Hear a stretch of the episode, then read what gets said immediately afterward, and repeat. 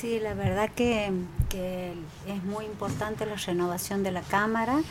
Mucha gente del interior, este, el espacio que mayor este, integrantes tiene, por supuesto, es el Frente Cívico, después primera minoría el, el PJ.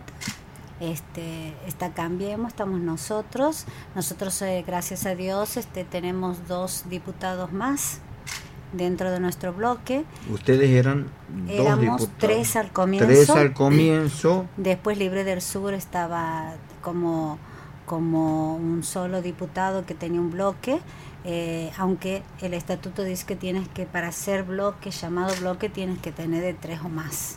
Así que creo que hoy estamos dentro de, de lo que la normativa nos dice, tenemos cuatro diputados.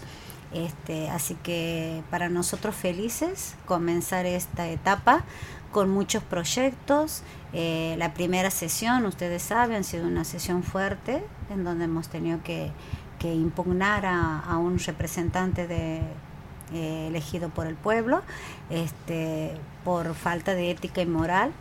Y esto hago hincapié fundamentalmente porque uno de los proyectos que queremos presentar nosotros a, mañana este, vamos a presentar el proyecto de la ficha limpia, que para nosotros es muy importante este proyecto, dado a que mucha gente confunde que tiene que ver con lo penal.